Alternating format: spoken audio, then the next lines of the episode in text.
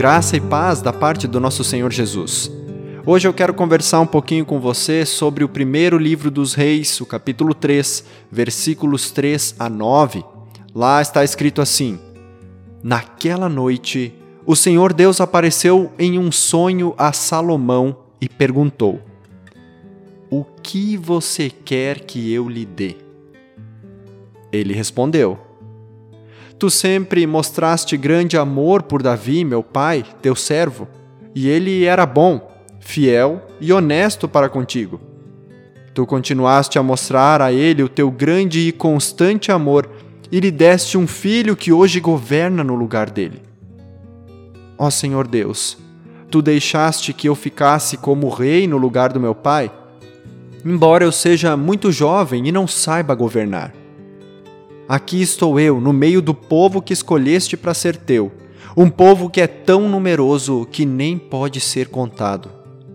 Portanto, dá-me sabedoria para que eu possa governar o teu povo com justiça e saber a diferença entre o bem e o mal. Se não for assim, como é que eu poderei governar este teu grande povo? Queridos irmãos e irmãs na fé, imagine se Deus se apresentasse a você em um sonho e lhe perguntasse o mesmo que ele perguntou a Salomão: O que você quer que eu lhe dê? Uau, que proposta, que oportunidade! A chance de pedir a Deus o que nós quisermos. A lista seria grande. E vamos ser honestos, há muitas coisas que desejaríamos ter, muitas experiências que gostaríamos de viver. Provavelmente dinheiro está na lista da maioria das pessoas. Olhe para o seu coração e responda para si mesmo: o que você pediria? Salomão já era um homem feito, mas ainda não era muito experiente na arte de governar. Seu pai, Davi, o maior rei que Israel já teve, acabara de morrer. Salomão recebe o reino em suas mãos. Agora ele seria o responsável pelo povo. Deus, porém, não abandona os seus. Ele não deixaria Salomão assumir essa tarefa sozinho.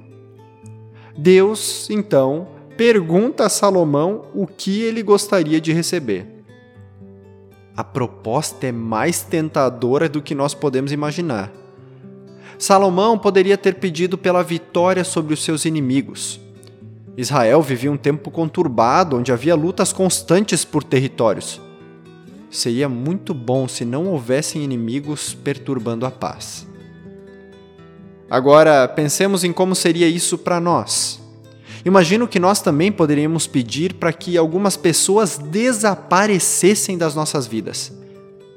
Não faltam pessoas que nos incomodam, nos deixam tristes, perturbam a nossa paz. Certamente você tem pessoas em sua vida que representam um grande desafio. Salomão poderia ter pedido para que seus inimigos desaparecessem, mas não foi isso que ele pediu.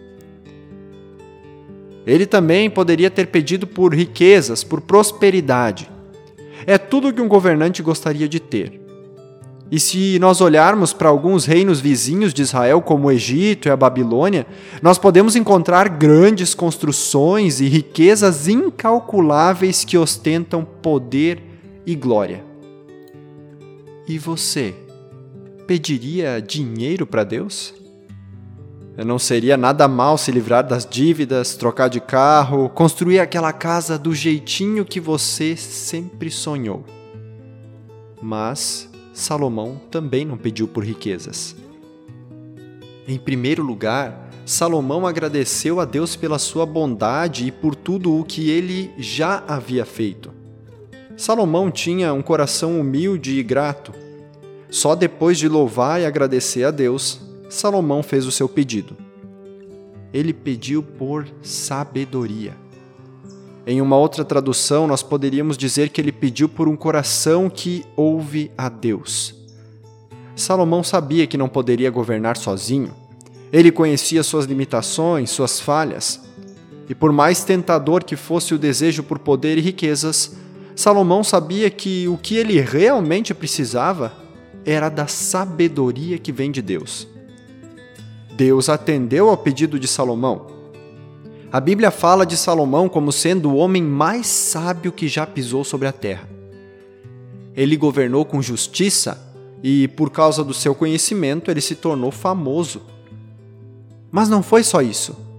Por causa da sua humildade, Deus lhe deu mais do que aquilo que ele pediu. Deus também deu paz e prosperidade para Salomão. Jesus nos ensina a orar a Deus com fé, pedindo a Ele na certeza de que Ele atende às nossas orações.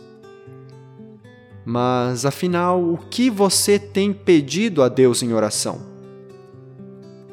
Talvez a solução para os seus problemas financeiros não seja o dinheiro, mas sabedoria para administrar os seus bens. Talvez a solução para os seus problemas nos relacionamentos não seja o afastamento das pessoas que lhe perturbam, mas sabedoria para lidar com elas. Peça sabedoria a Deus para enfrentar os desafios da vida. Deus está disposto a partilhar da sua imensa sabedoria conosco. Basta que, com humildade, nos coloquemos em Sua presença e peçamos por ela. Lembre-se, Deus é poderoso para fazer infinitamente mais do que aquilo que pedimos ou pensamos. Que Deus te abençoe. Amém.